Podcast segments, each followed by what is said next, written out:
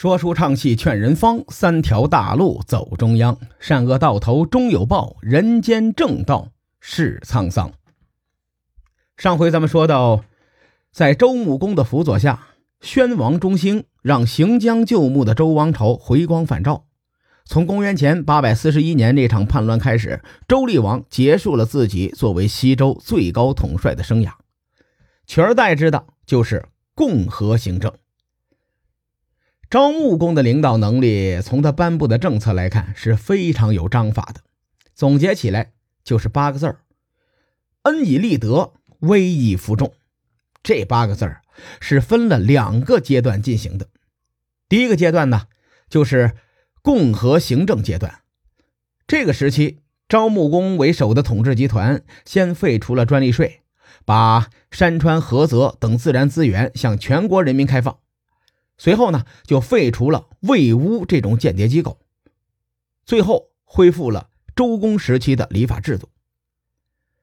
天下万民被周厉王盘剥了三十七年，现在专利税和间谍机构全部都废了，百姓们呢就有一种翻身农奴把歌唱的错觉，自然对周朝的统治集团感恩戴德呀。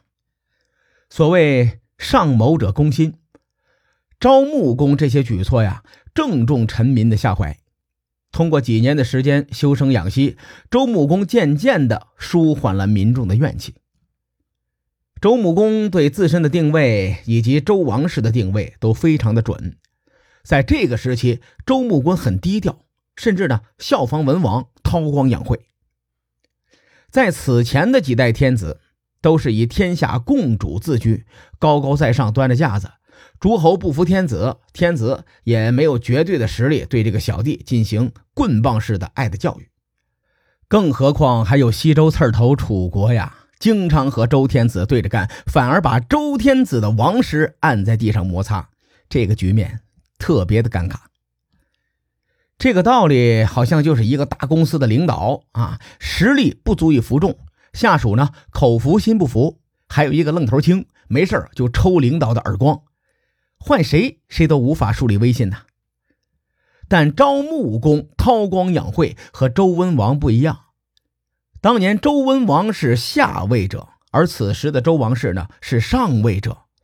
不同情况，用同一种养晦的思路，那肯定是十死无生啊。招穆公非常有水平，你们各地诸侯不是翅膀硬了吗？权力欲膨胀了是吧？那好办呐。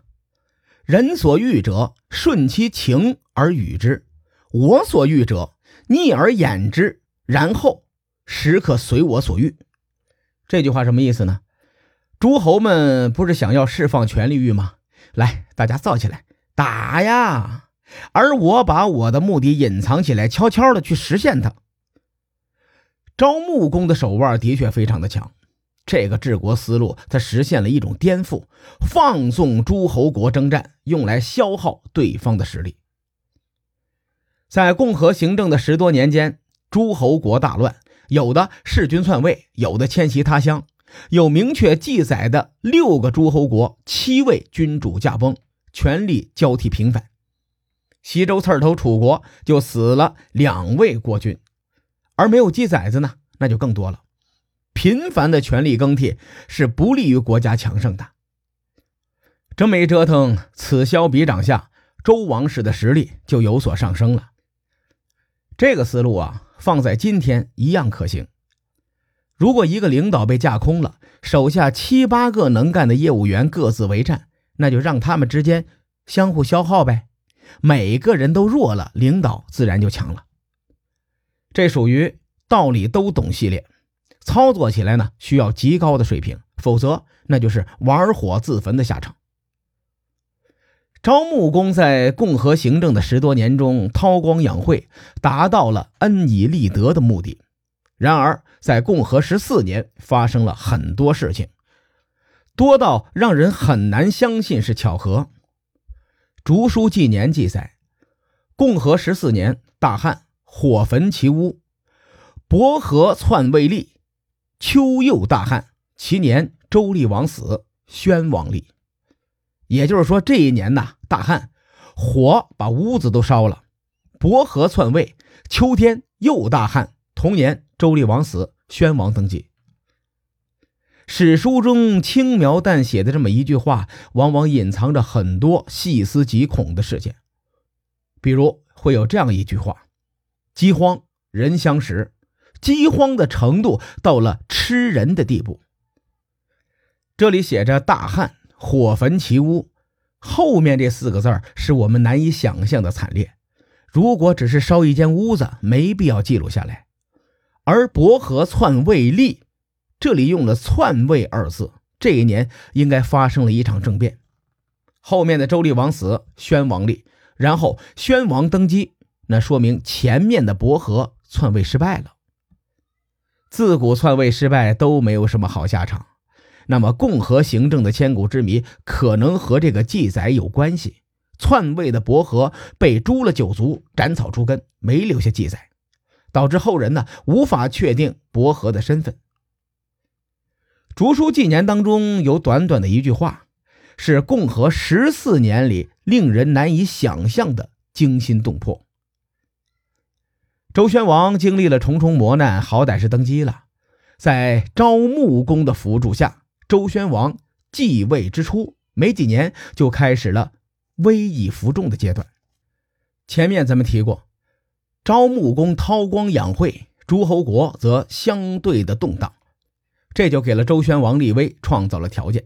尤其是刺儿头楚国，历代周天子看他们都很不爽了，所以呢，周宣王命方叔率兵南征楚国。王师在前几次的南征中并没有占到便宜，这次的方叔亲自率兵，那是势如破竹，多有擒获，凯旋而归，把楚人按到地上摩擦。立威就要立得彻底一些。赵穆公在方叔伐楚的基础上，又向江汉发兵，打破怀疑军众，随后呢，又分兵追击，镇卫四境。这个阶段呢，可以说是西周末期的高光时刻。可惜最美不过夕阳红，因为一会儿啊就黑了。昭穆公毕竟是两朝元老，不能陪周宣王走到最后。晚年的周宣王没有昭穆公的辅佐，治国水平那是一落千丈。当年昭穆公韬光养晦换来的优势，再加上征伐重新树立起来的威信，在周宣王晚年的时候丧失殆尽。周宣王抛弃了韬光养晦，开始插手很多诸侯国之间的事情，导致周王室在诸侯中的威信那是越来越低。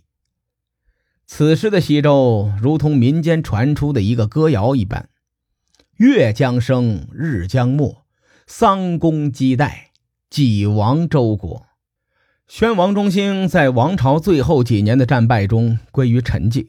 公元前七百九十七年，伐太原之戎，不克。公元前七百九十三年，伐条戎、奔戎，战败。公元前七百九十年，千亩之战败于江戎，丧南国之师。尤其是最后丧南国之师啊，虽然史书对此战记录不详细，但经前后史料的推断，这场战争周宣王几乎是全军覆没。公元前七百八十三年。周宣王高开低走，结束了他的政治生涯，而西周历史上最后一位天子也在此时登上了王位，这便是烽火戏诸侯的周幽王。然而，烽火戏诸侯这个典故却是流传了千年的谣言。